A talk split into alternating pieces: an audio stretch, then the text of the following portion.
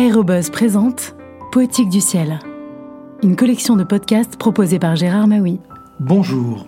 De 1943 à 1945, le régiment Normandie-Niemen, constitué d'une poignée de pilotes des forces aériennes françaises libres, a épaulé la première armée aérienne soviétique sur le front de l'Est. Yves Courrière raconte cette épopée dans son livre Normandie-Niemen, publié aux presses de la Cité en 1979. 8 mai 1945, Eligenbel en Prusse orientale, 16 heures. La paix, c'est la paix. Les radios françaises et anglaises l'annoncent, diffusent les hymnes nationaux, puis un tédéum. À Normandie, on s'embrasse, on se congratule, on ouvre la bouteille de champagne, apportée par un renfort particulièrement bien intentionné. Sur le terrain de Normandie-Niemen, les mécanos ne se mêlent pas à la joie de la victoire.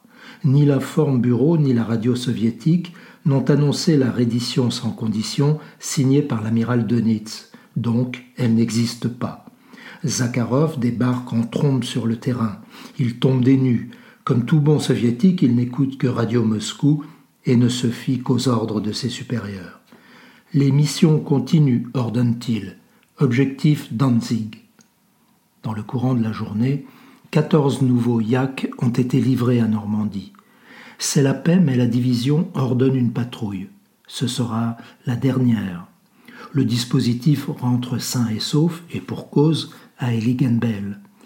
À la nuit tombée, le vacarme d'armes automatiques annonce aux Français que l'informe bureau a enfin laissé échapper quelques nouvelles sur les événements en cours.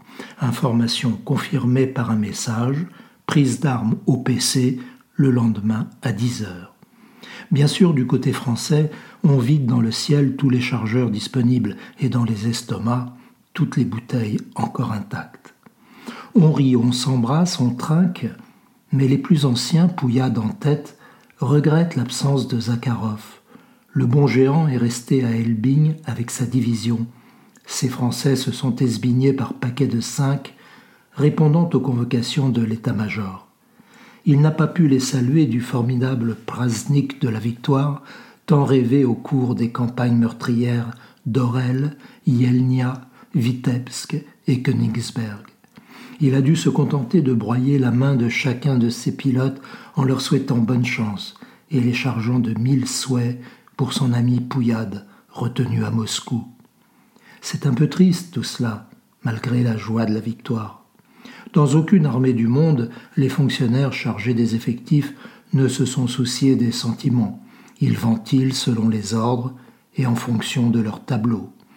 Les pilotes français espèrent simplement que le général Zakharov bénéficiera d'une permission à Moscou avant leur départ pour Téhéran et le Caire, puisqu'il est convenu qu'ils repartiront par où ils sont arrivés.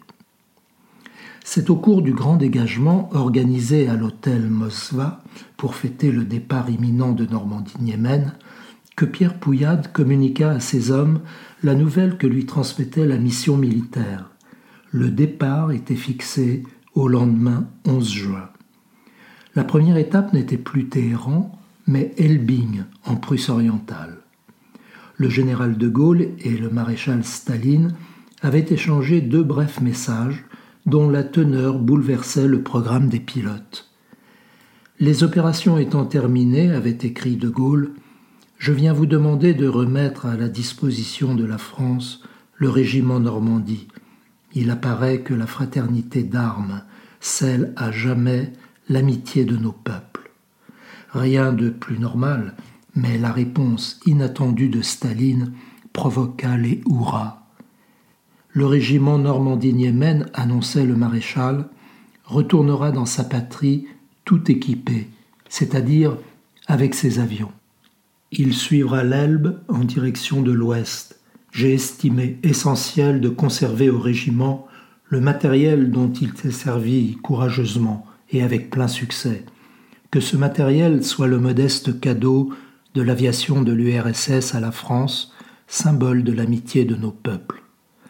revoir Paname au plus vite, survoler les toits gris des Champs-Élysées en passant par l'Allemagne anéantie et aux commandes de ces bons vieux yaks à casserole tricolore, frappés de l'éclair blanc et de l'étoile rouge, et qui attendaient sur le terrain d'Elbing, sous la houlette du général Zakharov, aucun prasnik, aucune décoration ne pouvait émouvoir davantage les Français que cette touchante attention.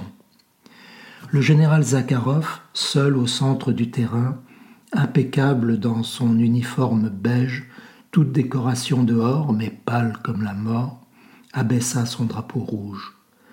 Deux par deux, les trente-huit enfilèrent la piste d'Elbing et s'élevèrent dans le ciel d'été de la Prusse orientale. Le trente-neuvième était encore sur la piste. Son pilote fit un grand signe de la main. Zakharov y répondit, puis une dernière fois abaissa son drapeau. Le moteur rugit et le yak décolla face au vent. Selon la tradition de l'armée de l'air, le commandant du régiment était le dernier à quitter le terrain, et Georgi Zakharov avait tenu à réserver cet honneur à son ami Pierre Pouillade, pour lui le seul, le vrai, l'unique patron de Normandie-Niemen. Il suivit longtemps la petite croix scintillante qui s'éloignait vers l'ouest, vers le soleil, vers les Champs-Élysées. Lorsqu'elle disparut, il regagna à pas lents le PC, perdu dans ses pensées.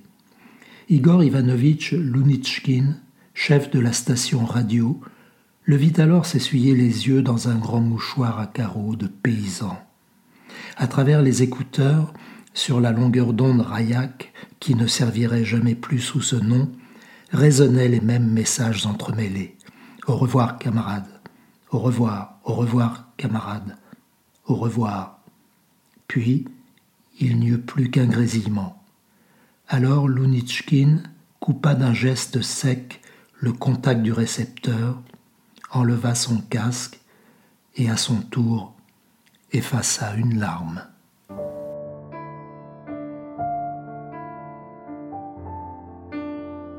À bientôt pour de prochaines lectures.